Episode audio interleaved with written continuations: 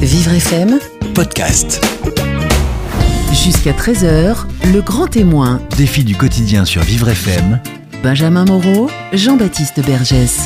Bonjour Jean-Baptiste Bergès. Bonjour Benjamin. Vous allez nous parler d'un véritable exploit avec votre invité, votre grand témoin de défi du quotidien d'aujourd'hui, à savoir Jean-François Tantin. Oui, je vous emmène à l'aventure au Mexique, puisque Jean-François Tantin est l'organisateur d'une course d'aventure au Mexique qui va se dérouler dans quelques jours. Une vingtaine de participants vont être au rendez-vous, dont deux sont en situation de handicap. Les coureurs euh, vont devoir parcourir une distance de 180 km de jour comme de nuit, avec euh, une durée totale euh, de 96 heures maximum.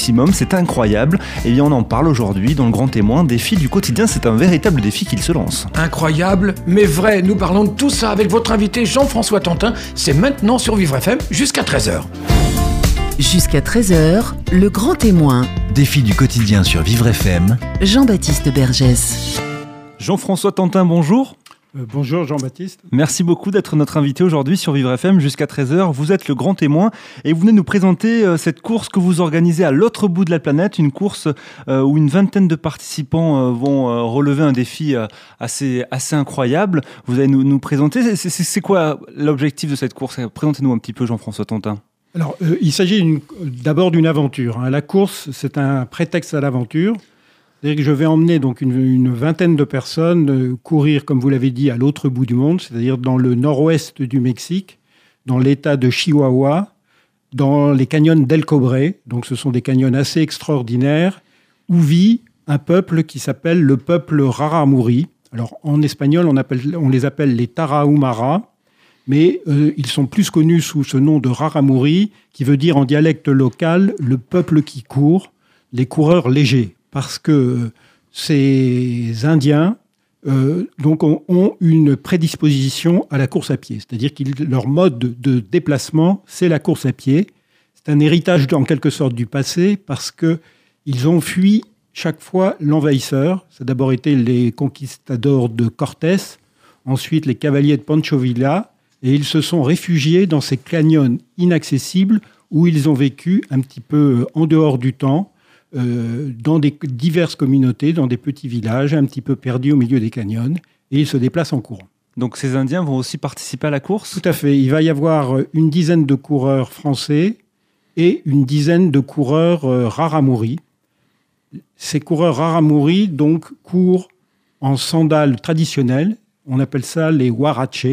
C'est des sandales dont la semelle est découpée dans des pneus de camion.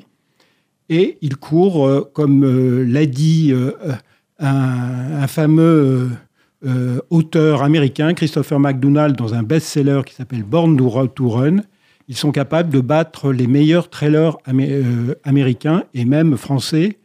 Preuve en est que sur la première édition que j'ai fait l'année dernière, la course a été gagnée bien évidemment par un Indien qui avait 15 heures d'avance sur le premier français, qui était pourtant donc un trailer de, de grande qualité.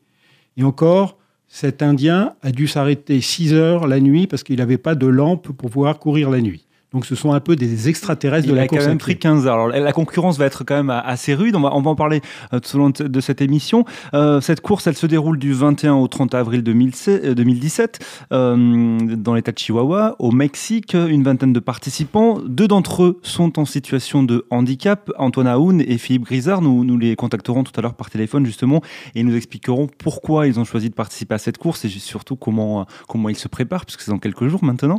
Euh, moi, j'aimerais savoir, vous connaître un petit peu plus, Jean-François Tantin, quel est votre parcours? Pourquoi euh, vous avez eu envie d'organiser une course comme ça à l'autre bout du, du Parce monde? que d'abord, j'ai toujours adoré l'aventure et euh, le voyage, et j'ai découvert la course aventure qui euh, m'a permis donc de courir sur des distances euh, euh, très longues dans tous les déserts du monde. Donc j'ai participé euh, à des courses qui ont dépassé 100, 300 et même parfois 400 kilomètres. Et euh, pour moi, chaque fois, c'était des parenthèses aussi bien euh, au niveau des sensations avec la nature que des rencontres assez extraordinaires avec les gens. J'ai toujours considéré que sur ces courses extrêmes, c'était une véritable parenthèse humaine où il n'y avait plus de barrières sociales. On se retrouvait un petit peu en plein désert, à cheminer avec quelqu'un qu'on ne connaissait pas avant. C'était donc euh, une sorte de, de quête du naufragé où toutes les barrières tombaient et on était amené donc à voir des, des réactions euh, complètement euh, vraies. Donc moi, ça m'a ça m'a plu. J'ai j'ai fait ça plusieurs fois. Bon, mon Où ça métier, Vous avez fait ça où dans tous les déserts, j'ai Dans fait le, les- dans tous les déserts du monde euh, lorsqu'ils étaient encore fréquentables, c'est-à-dire le Niger, euh, l'Égypte, le Maroc, même le désert du Tar en, en Inde. Et donc pour moi, c'était une parenthèse dans mon métier. J'étais avocat euh, jusqu'à très peu de temps. Et maintenant, donc j'ai 62 ans, je, viens, je suis un jeune retraité. Et ayant plus de temps, je me suis dit, ben, je vais organiser maintenant des courses aventures pour faire partager euh, à des gens un petit peu les sensations qui m'ont séduit pendant ma, ma carrière de coureur. Et c'est la raison pour laquelle je me suis lancé dans l'organisation de ces courses extrêmes qui, où, comme je l'ai dit tout à l'heure, la course est plus un prétexte à l'aventure. C'est-à-dire que je ne recherche pas des compétiteurs. Les temps euh, limites sont extrêmement larges, ce qui permet à chacun de vivre son aventure et surtout d'avoir la satisfaction de pouvoir terminer. Donc on a compris, c'est avant tout une aventure humaine plus qu'une course que et une compétition. Mais c'est quand même quelque chose de très, de très éprouvant parce que n'importe qui ne peut pas faire 180 km sans un minimum Voilà, de préparation. justement, parlant de. Donc, il y a 180 km à, à- à parcourir. En combien de temps maximum Et comment ça se déroule? C'est jour et nuit, c'est ça? Voilà, donc c'est une course non-stop, donc 180 km, avec un dénivelé euh, cumulé positif assez impressionnant puisqu'il est près de 10 000 mètres. Il y a des points de contrôle euh, qu'on appelle des checkpoints tous les 20-30 km où chaque coureur peut, à sa guise, se ravitailler, se reposer et ensuite repartir pour euh, continuer son long cheminement. Donc c'est dans un univers euh, complètement vierge, en dehors des sentiers battus. Donc il faut s'autogérer de jour et de nuit, et, également supporter une petite altitude qui, qui- monte quand même à 2000 mètres, et des chaleurs variantes. Ça peut aller de 40 degrés la journée à 2-3 degrés la nuit. Ça nécessite une grande préparation, j'imagine. Une préparation, mais surtout un énorme mental. Bon, J'ai un exemple euh, l'année dernière, donc un jeune Français euh, qui n'avait euh, jamais fait de longue distance, donc avait décidé de, de se lancer ce challenge. Euh, il est parti avec un mental d'acier et il a réussi euh, à terminer euh, en 85 heures, donc largement euh, dans la barrière horaire qui est de 96 heures. 96 heures, c'est 4 jours, 4 nuits. Pour faire 180 km, ça veut dire qu'en marchant, on peut le faire. Qu'est- Qu'est-ce qui pousse les gens à participer à une telle aventure, justement? C'est un défi ou... C'est un peu le dépassement de soi-même, mais euh, disons, connaître ses véritables limites, sortir de sa zone de confort, vivre une aventure humaine, euh, disons une, varan- une- une aventure intérieure et également une aventure humaine avec euh, les autres concurrents, parce que toutes les personnes qui participent à ce genre de course se- ont des histoires à raconter dans cette aventure. Je dis, outre les deux coureurs euh, atteints d'un handicap dont on va discuter, je peux vous dire que sur cette course, il y a également d'autres personnes atypiques. Il y a en particulier un coureur qui a traversé euh, la France en courant 2800 km en 47 étapes consécutives. Il s'appelle- autre- David Lebroc, il est fait. breton, il a 47 ans et lui va participer à, à Voilà. cette course cette Mais- année. il va- mais lui, il, a un- il va avoir un objectif différent, c'est-à-dire qu'il va essayer de jouer la concurrence avec les Indiens pour qu'il y ait un petit challenge dans la course. Lui, c'est un coureur de très haut niveau. Il se prépare pour essayer de rivaliser avec les Indiens et qu'il n'y ait pas euh, 15 heures d'écart entre lui et les premiers. Vous avez d'autres personnalités? J'ai une autre personnalité, c'est un autre coureur qui s'appelle Vincent Hulin, qui lui donc a traversé, a fait une course dantesque l'été dernier, qui s'appelle la Transpyrénéa, qui est organisée par un autre organisateur qui s'appelle Cyril de Fontville. Euh, c'est la traversée euh, intégrale des, des Pyrénées, de la Méditerranée à l'At- à l'Atlantique, 900 km avec un dénivelé positif de plus de 55 000 mètres. Donc c'est aussi une course dantesque. Et j'ai également une femme qui, elle, euh, donc c'est Nathalie Lamoureux, euh, qui est une journaliste, qui euh, est l'une des sept françaises à avoir atteint le toit du monde, l'Everest. Donc voilà, donc un certain nombre de personnages atypiques, outre nos deux personnes atteintes d'handicap, Antoine Aoun et Philippe Grisard. On en parlera dans, dans un instant, justement. Alors, c'est la deuxième fois que vous organisez cette course. Euh, comment s'est passée l'édition euh, précédente? Alors, la première était aussi euh, dans le même acabit, c'est-à-dire avec une petite communauté qui, eux, étaient vraiment donc des pionniers, c'est-à-dire qu'ils ont subi les conséquences de toute première, avec parfois, là, c'était une véritable aventure parce qu'on ne savait pas vraiment où on allait. Là, je profite sur la deuxième édition des erreurs de la première, de la première édition. Ils, ont tous, ils sont tous revenus enchantés par la beauté des sites, euh, par, euh, et, également, même s'ils ne les ont côtoyés qu'au départ et à l'arrivée, par ce peuple Raramuri, qui est un peuple vraiment assez extraordinaire et d'une grande humilité euh, et qui gagne vraiment à être connu. Qu'est-ce qui vous a amené au Mexique Vous, vous l'avez découvert comment? Moi, c'est un concours de circonstances que vous aurez peut-être remarqué que mon association s'appelle Ultra Renasia.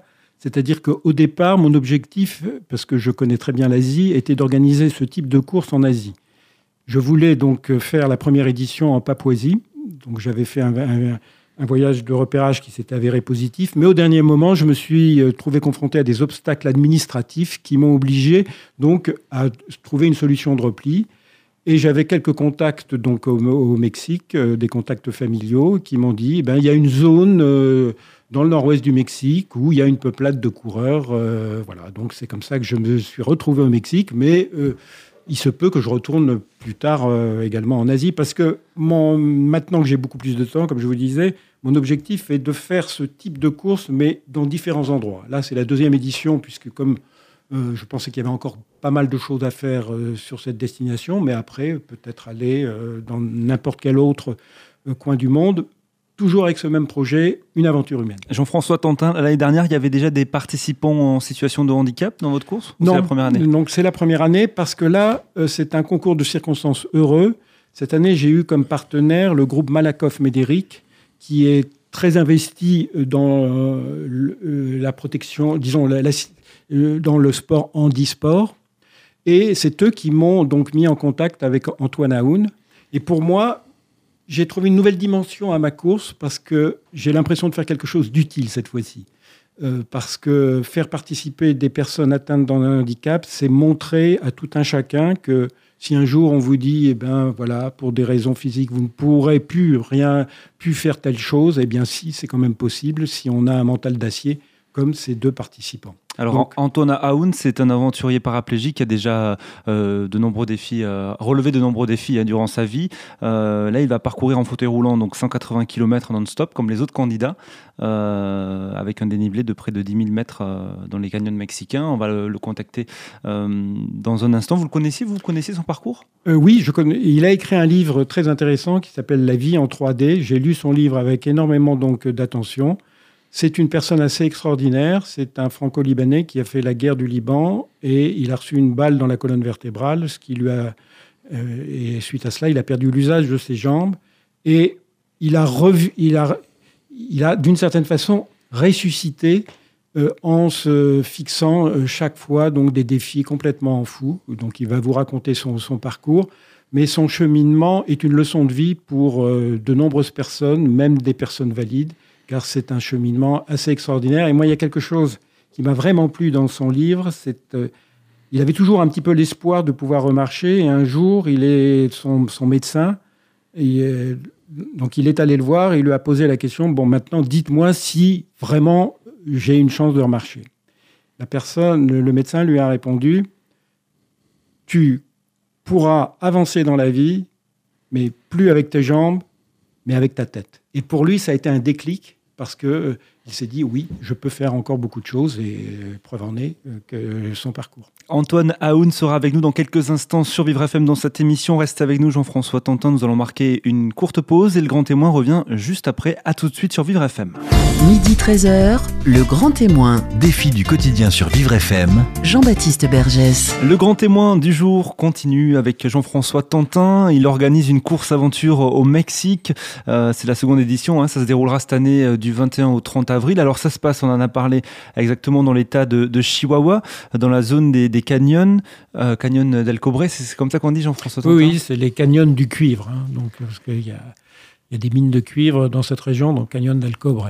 Et la particularité, c'est qu'il va y avoir donc des Français qui participent, mais aussi euh, des coureurs euh, locaux de la population indigène Tara Umara, en, espagnol et en, langue, en dialecte local, Raramuri. D'accord. On l'a dit tout à l'heure en première partie, c'est que la particularité donc de ces Indiens, ce sont des Indiens, c'est qu'ils courent très vite parce qu'ils ont l'habitude de courir.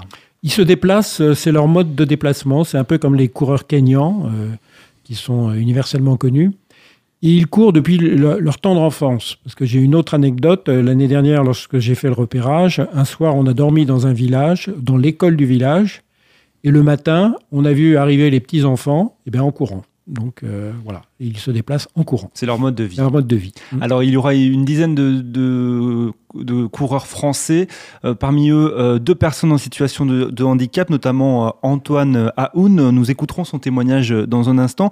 Est-ce que Jean-François Tantin, vous pouvez nous parler un petit peu d'Antoine Aoun?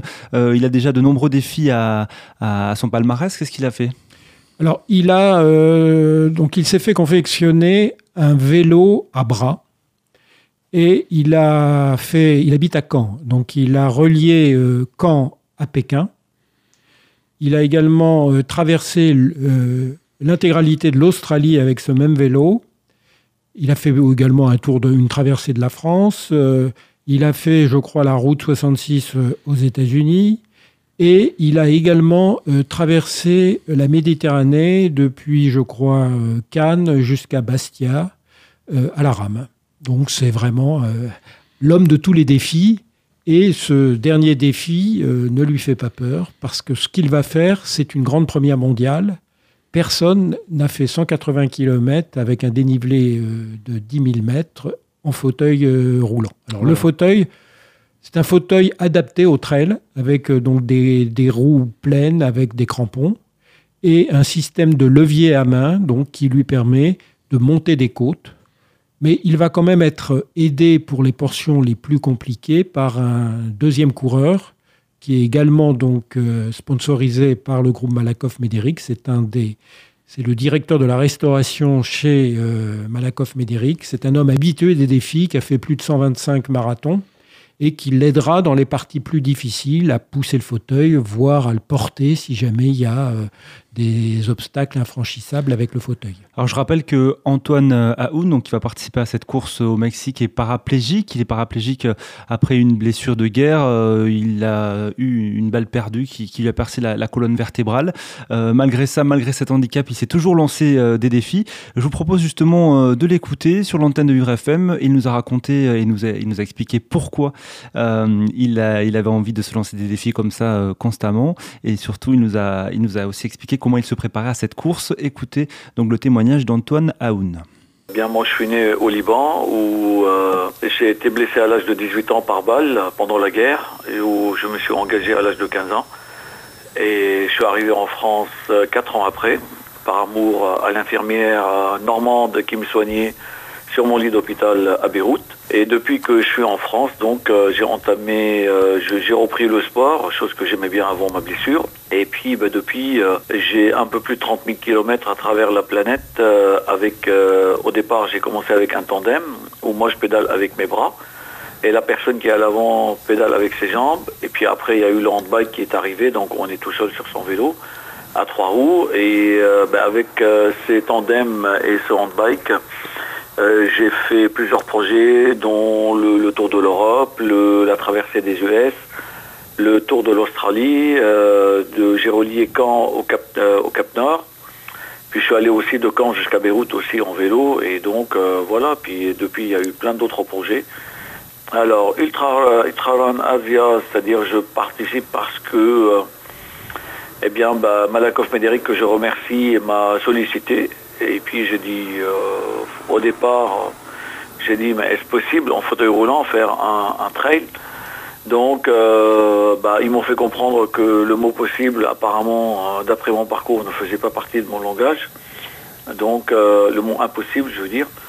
Voilà, je, je dis ok, ben on va le faire. Et puis c'est un challenge de plus. J'ai jamais fait encore ce genre de choses. Je sais que je vais en baver, mais bon, je vais pas pour m'amuser non plus. Alors à cette course, je me prépare avec, euh, bien sûr, euh, bon, je fais beaucoup de vélo pour la cardio. Je fais beaucoup de fauteuils parce que ça va être un fauteuil un peu particulier. Donc euh, c'est un fauteuil avec une sorte de rameur. C'est pas des, mains courantes. Et puis je fais aussi pas mal de muscles, de musculation. Et surtout, ben, je fais attention à mon hygiène alimentaire et à mon hygiène tout court.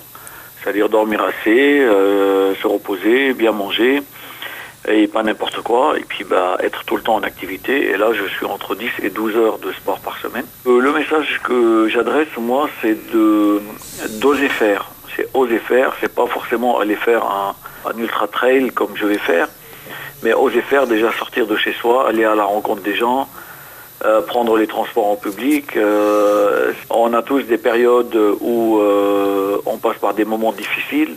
Et puis, bah, il faut toujours visualiser plutôt le côté positif de la chose, garder sa positivité et sa bonne humeur. Dites-vous qu'on soit assis ou debout, la vie est là. Je suis persuadé qu'on n'est pas venu ici pour faire du surplace. Donc, nous sommes là pour avancer. Et heureusement qu'il y a beaucoup de solidarité autour de soi pour pouvoir aussi euh, franchir des caps qu'on ne peut pas franchir tout seul avec nos fauteuils. Le témoignage d'Anton Aoun qui était interviewé par Vincent Geoffroy pour Vivre FM. Anton Aoun qui est donc un des participants à votre course, Jean-François Tantin, course que vous organisez au Mexique, ça se déroule du 21 euh, au 30 avril. Euh, Jean-François est un des deux coureurs en situation de, handicap. lui est paraplégique et, va pourtant participer à cette course. Il sera aidé du coup par un autre euh, ultra trailer, euh, Frédéric York, et puis aussi par deux Indiens. Tout à fait, parce que le dénivelé étant tel que à certains endroits, il faudra éventuellement tirer le fauteuil, c'est-à-dire s'atteler au fauteuil pour monter des, pentes extrêmement pentues. Donc, trois personnes pour aider Antoine seront nécessaires. Donc c'est la raison pour laquelle il y aura deux Indiens qui connaissent extrêmement bien euh, ces canyons, qui euh, aideront euh, Antoine et Frédéric dans certains passages. D'une part pour pouvoir tirer le fauteuil et également assurer la sécurité parce qu'il y aura quelques descentes aussi un petit peu complexes. Donc je veux qu'il y ait quand même un maximum de sécurité et aussi c'est l'occasion de créer une véritable histoire entre ces deux coureurs français et ces deux euh, Indiens, euh, donc d'essayer de vivre quelque chose d'intense euh, entre ces deux peuples dont la rencontre aurait été totalement improbable hors de ce contexte. On imagine effectivement que les liens qui vont se créer entre, entre ces, ces, quatre personnes par, pendant ces, ces, 180 km jour et nuit, c'est des liens extrêmement forts. C'est très fort. Vous avez déjà couru ce genre de course, vous mmh. pouvez en témoigner Oui, parce qu'il va y avoir un respect mutuel, c'est-à-dire que je pense que ces Indiens donc vont euh, au départ vont être complètement interpellés par la démarche d'Antoine Aoun.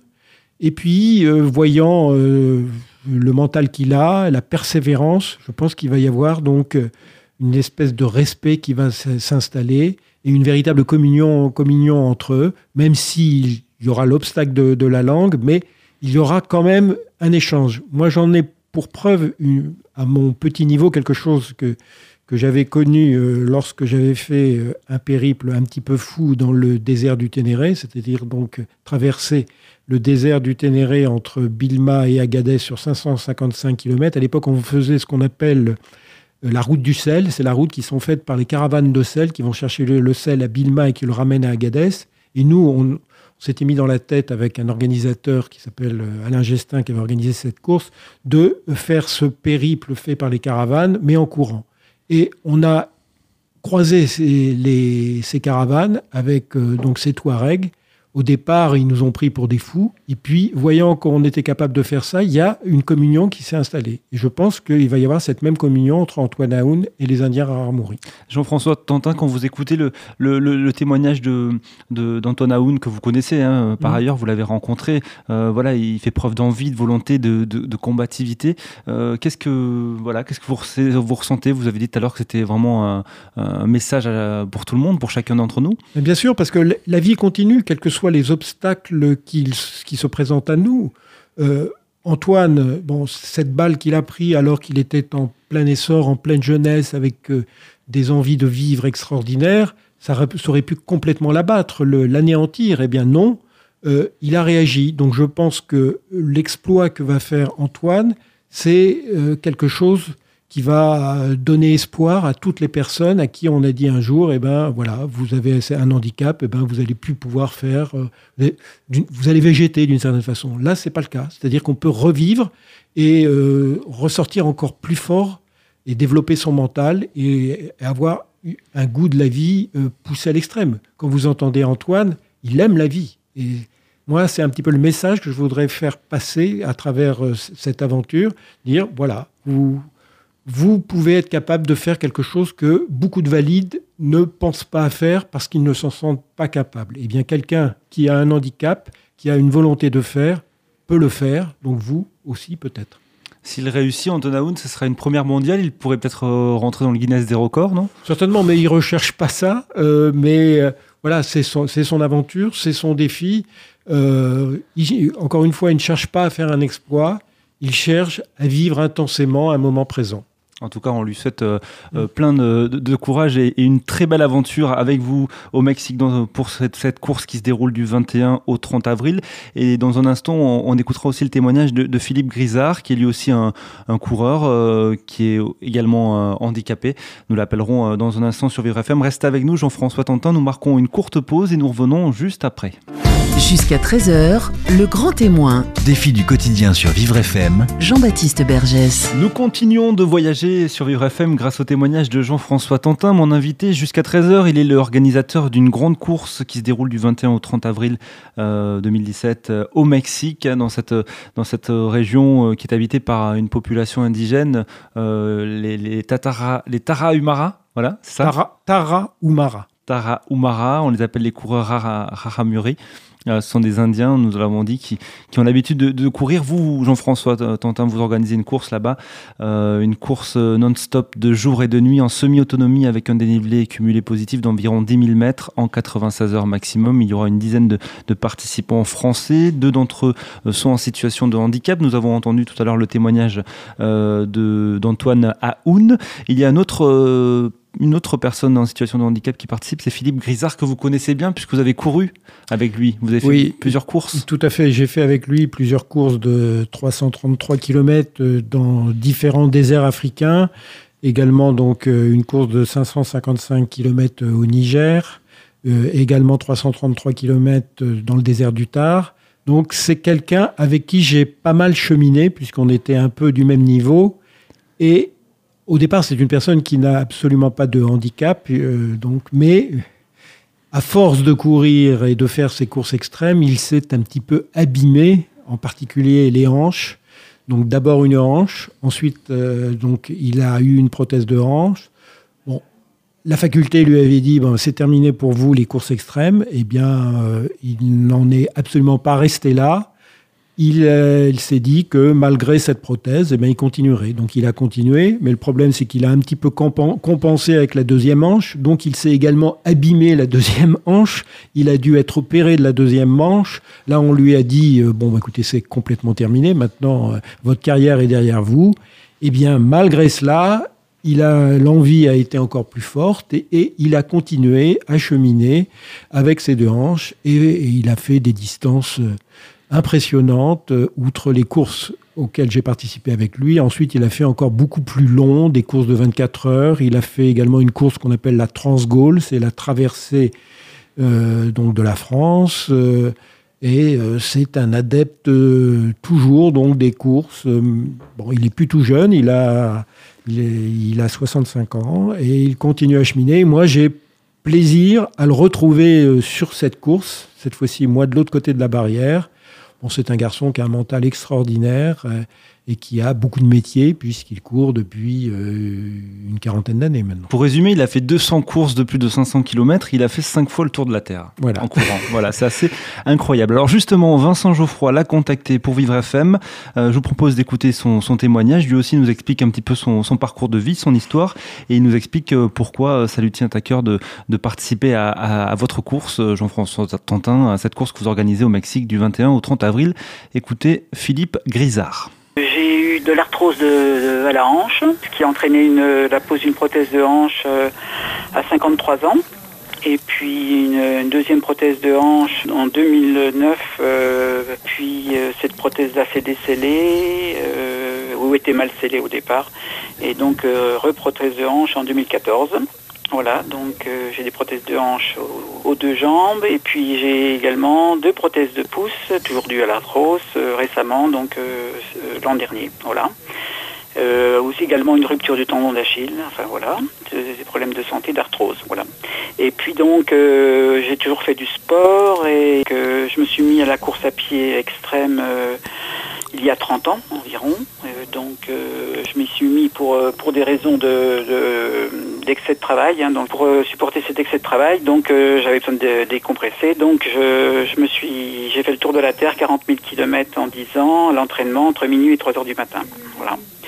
Et donc euh, j'ai fait donc euh, beaucoup beaucoup de courses à pied et beaucoup de beaucoup de compétitions, beaucoup d'entraînement, mais bon, pas, pas, pas, parce qu'il faut s'entraîner, parce qu'il faut faire des compétitions, parce que j'adore être dans la nature, j'adore être, dehors et puis euh, rencontrer des gens, voir des paysages, etc. Et puis autrement, bah, c'est ma, ma, première course aventure depuis mes deux prothèses de pouce hein, qui ont été mis en fin d'année dernière. Et puis j'ai eu deux, depuis aussi deux chutes importantes qui ont qui m'ont occasionné des, douleurs euh, très fortes et puis une grosse prise de poids. Donc euh, là il a fallu que, que je maigrisse beaucoup et puis donc ça me faisait un but pour, euh, pour aller faire cette, cette course-là. Je reprends mon rythme habituel, c'est-à-dire une grosse une grosse course par mois. Hein. En gros c'est une grosse course par mois. Donc là je vais faire là bientôt un 24 heures. après je vais faire donc la course au Mexique. Après, je vais faire une, course de, 200 km euh, en Ardèche. Après, je vais faire une course de 300 km en Savoie. Après, je vais faire euh, un 6 jours en euh, un six jours en Ardèche aussi. Je vais faire le Tour de Corse, 1000 km. je vais faire une course en Jordanie. Je vais faire, enfin, moi, j'ai toujours plein de projets, quoi. Voilà, toujours. mais si tout va bien. Disons que j'ai a priori un mental qui est très fort, puis j'adore ça, quoi. Donc après moi, je vais à un rythme très lent, hein, donc euh, c'est limite marche. Bah, D'ailleurs, pour, pour la course du Mexique, je vais faire que marcher. Hein, je vais avoir des bâtons et je vais faire que marcher. Comme ça, ça, ça monte beaucoup, ça descend beaucoup, donc euh, voilà, je vais, je vais, c'est de la marche, de la marche rapide. Puis c'est un plaisir de, de rencontrer, de voir ces gens-là euh, qui vivent dans la nature. Donc ça va être le, plaisir de, de rencontrer des gens des gens différents, c'est tout ce que j'aime. Hein, donc euh, faut profiter, profiter de la vie. Hein, même si on a des handicaps, eh ben, il faut essayer de, d'essayer de les surmonter et puis euh, faut essayer de, oui, de réagir quoi si on peut. Hein. après bon, il y a toujours des moments, faut pas, faut, faut pas négliger non plus ces moments où, on va, ça va pas bien. Bon bah des fois faut, faut toucher un peu le fond pour remonter quoi. Donc euh, si on a envie de pleurer, il ben, faut pleurer. S'il faut, voilà, tant pis. Hein. et puis après, hop, on on repart, quoi. Faut essayer. Voici le témoignage de, Philippe Grisard. Il était au, micro de, Vincent Geoffroy. Euh, Jean-François Tantin, lorsque vous l'entendez comme ça, lorsque, lorsque vous l'écoutez, vous qui l'avez côtoyé sur d'autres courses, euh, voilà, il a l'air toujours aussi motivé pour la vôtre. Oui, il est, toujours motivé. Euh, bon, c'est vrai que maintenant, sa démarche, c'est d'occuper son bon temps à faire ce genre de course. Bon, comme il vous l'a peut-être expliqué, euh, c'est un pharmacien. Euh, bon, maintenant, il fait un peu travailler les autres. Euh, mais bon, il, a une soif d'aventure et une soif d'expérience. de, et il est, c'est, quelqu'un qui est toujours positif. il a, il voit les choses vraiment donc d'une manière positive. bon, moi, je le connais bien puisque on a cheminé ensemble, donc on s'est raconté des tas de choses. Et euh, c'est quelqu'un euh, sur qui on peut vraiment compter. Parce que j'ai une dernière anecdote à vous raconter. La, dernière course que j'avais faite avec lui, c'était dans le désert égyptien. Donc on appelle ça le désert blanc. C'était donc une course de plus de 300 km, de jour et de nuit, le même principe. Et euh, on avait très peu dormi pendant ces quelques jours. Et sur la fin, il restait 20 km à faire. Et moi, à ce moment-là, j'étais un peu plus mal que lui. C'est-à-dire que je commençais à perdre un petit peu la notion du temps parce que j'étais tellement épuisé par le manque de sommeil que j'étais dans un état de semi-dépression. C'est-à-dire que j'avais pas envie de terminer. J'avais fait 300 km, il m'en restait 20, donc je me suis assis, puis j'ai dit à quoi bon? Et à ce moment-là, donc lui, qui avait entre parenthèses eu une petite défaillante la nuit précédente où je l'avais attendu parce qu'il avait les pieds en sang, et bien là, il est resté avec moi il, a, attendu que ma petite dépression se termine. Ensuite, euh, il m'a aidé à terminer et j'ai terminé quasiment comme un zombie, c'est-à-dire que je marchais en dormant et lui me guidait. Donc euh, voilà, donc c'est un souvenir extraordinaire et il y a aussi quelque chose de très fort entre lui et moi. Voilà, c'est un peu l'esprit de, fraternité que, mm. que, qui se crée pendant ces, ces, efforts, justement. Et pour en venir à votre histoire, c'est qu'à un moment donné, quand même, euh, votre corps dit stop, vous n'arrivez plus à maîtriser, c'est ça? Voilà. Et à ce moment-là, la tête n'arrive même plus à prendre le relais, puisque j'étais dans un état de dépression. C'est-à-dire plus envie, plus envie de courir. Euh, à la limite, euh, voilà, ça, si j'avais été tout seul, je pense que j'aurais attendu qu'on vienne me chercher, mais à 20 km de l'arrivée, alors que le plus, le plus gros était fait. Mais tout ça pour dire que le sommeil est important. C'est-à-dire que sur ce genre de course, il faut quand même se ménager donc des, des, plages de sommeil pour pouvoir mentalement récupérer. Le mental est fort, mais on ne peut quand même pas pousser le corps au-delà de ses limites. Donc il faut connaître ses limites, et on a tous des limites, mais on ne les connaît pas tous. Alors Philippe Grisard, donc il y a deux euh, prothèses de hanche, ne conseille quand même pas à toutes les personnes ayant des prothèses de hanche à faire comme lui. Hein. Il faut quand même, il a quand même un passif euh, où c'était un grand sportif et puis il faut quand même une préparation euh, sérieuse, j'imagine. il nous a aussi confié qu'il avait vraiment l'impression de se retrouver. C'était, c'est presque une drogue de, courir comme ça. Vous, comprenez, vous le comprenez? Ah Bah oui, parce que ça c'est très connu dans le monde de, de la course de fond, c'est-à-dire qu'on libère ce qu'on appelle des endorphines. C'est une sorte de drogue douce euh, qui vous mettent un peu dans un état d'euphorie à certains moments. Mais c'est un petit peu un piège parce que souvent, après cette euphorie, c'est le coup de barre qui arrive. Mais euh, il y a une dépendance qui s'installe. Alors aussi, il faut euh, laisser la, raison s'installer parce que si on peut carrément devenir donc des drogués de la course à pied. Il y a des gens qui mettent leur vie familiale, leur vie professionnelle en danger parce qu'ils sont tellement accros à la course à pied que ça, prend donc, euh, ça devient une sorte d'obsession. Donc il faut quand même euh, euh, garder raison. Alors, avant de se quitter, on a relevé quelques questions sur les réseaux sociaux, des questions des, internautes. on a une première question de Lionel de Paris 15. Il vous demande si les participants vont être encadrés par des équipes de secouristes. Tout à fait. Sur la course, j'ai une équipe médicale, donc des médecins urgentistes qui sont habitués à ce genre de course.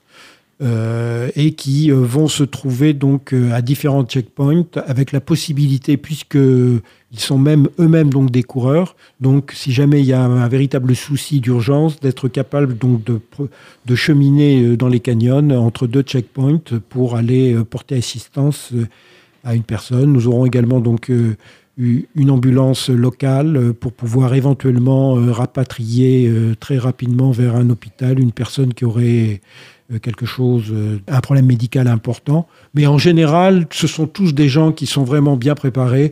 il y a très peu d'accidents sur ce genre de course, car euh, voilà, les gens se connaissent et ne prennent pas de risques. Et, au départ, bon, doivent fournir quand même un bilan médical, un, électrocardiogramme. Et voilà, donc il faut quand même être en bonne santé avant de se lancer dans ce genre d'aventure. Jean-François Tantin, votre course, elle se déroule du 21 au 30 avril euh, au Mexique. Et moi, je vous propose de venir nous, raconter justement dans les prochaines semaines comment euh, s'est déroulée cette course. Vous allez vivre de, nombreuses émotions. Euh, on en est persuadé. Merci beaucoup d'être venu témoigner sur l'antenne de Vivre FM. Et je rappelle votre site pour avoir plus de renseignements www.ultra-run-asia.com. Merci beaucoup. Merci Jean-Baptiste.